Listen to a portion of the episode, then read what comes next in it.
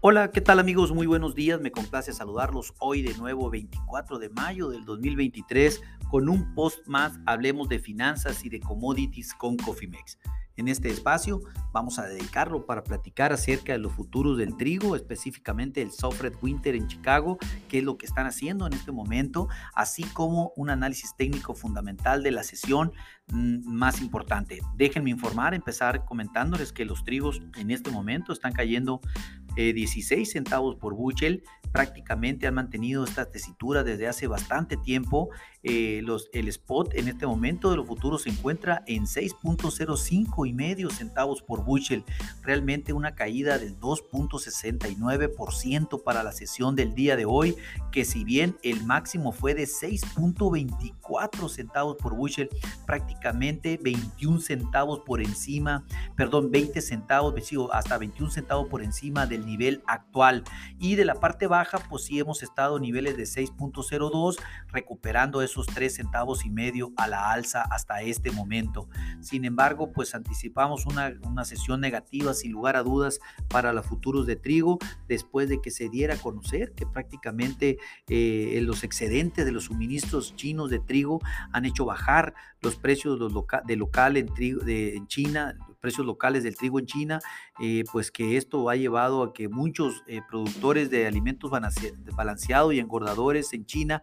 pues cambien al trigo por el lugar del maíz, porque está más barato el maíz eh, que el maíz, perdón, y que pues prácticamente la pasta de soya, incluso China, recuerden que es el mayor productor y consumidor de trigo del mundo, por lo tanto, esta noticia cayó como un balde de agua fría.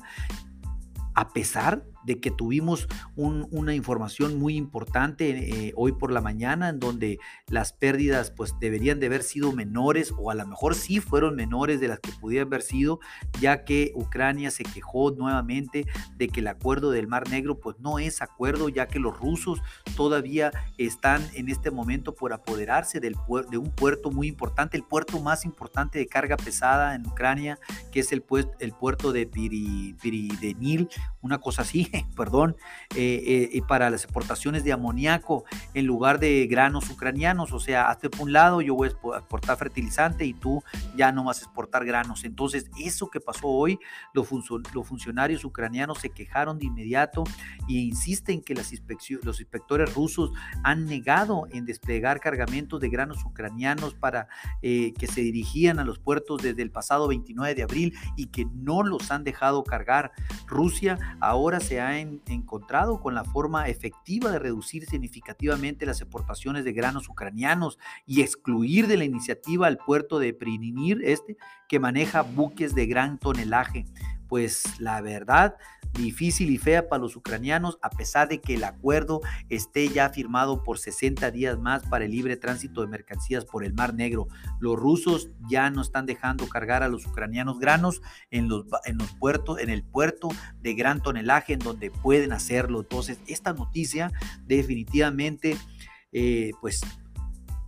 era para sacudir el mercado la alza el día de hoy, no fue así por el tema de China. Vamos, tenemos la esperanza de que hoy en el overnight o bien mañana el mercado pudiera regresar, ya que también las ventas de exportaciones de la noche a la mañana hacia Corea del Sur y, pues obviamente por parte de los Estados Unidos de, gran volumen han hecho que pues realmente esto también le dé fortaleza al mercado de exportación el día de hoy. Recuerdo que mañana, recuerdo que mañana vamos a tener reporte de, de exportaciones y seguramente trigo saldrá dentro de los parámetros sin lugar a dudas. Eh, pues bueno, o sea, estos, eh, esto definitivamente viene a,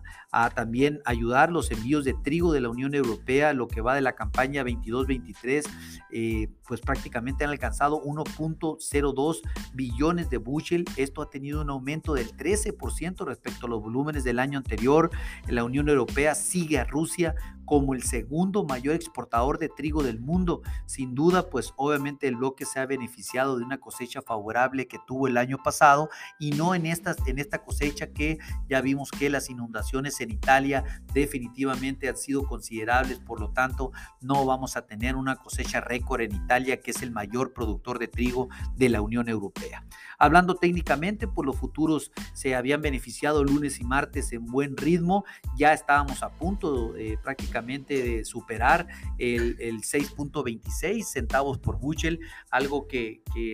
se manejaba como la primera resistencia, si bien el mercado estuvo a 2 centavos de llegar a ese nivel eh, antes de la noticia china, pues prácticamente eh, la eh, la sesión pintaba de color de rosa, los, eh, ya los toros estaban por atravesar este nivel, lo, que, lo cual podrían alcanzar el otro tramo del 650 sin ningún problema al 656, eh, pues todavía el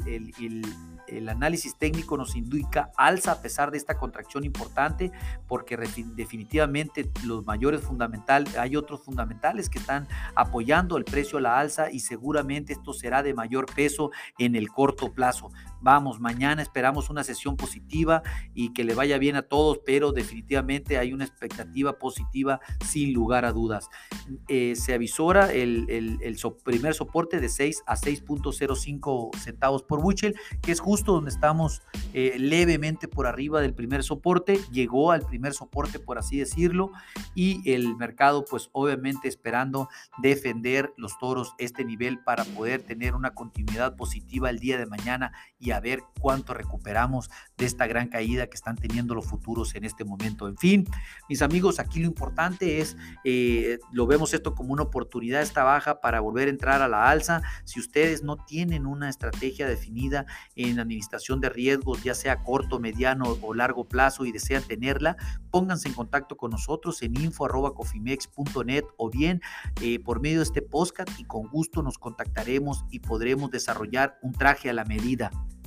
A nombre de todo el equipo de Cofimex y mío propio José Valenzuela, le doy las gracias por su atención y le recuerdo que lo peor es no hacer nada. Pasen un hermoso día. Hasta luego.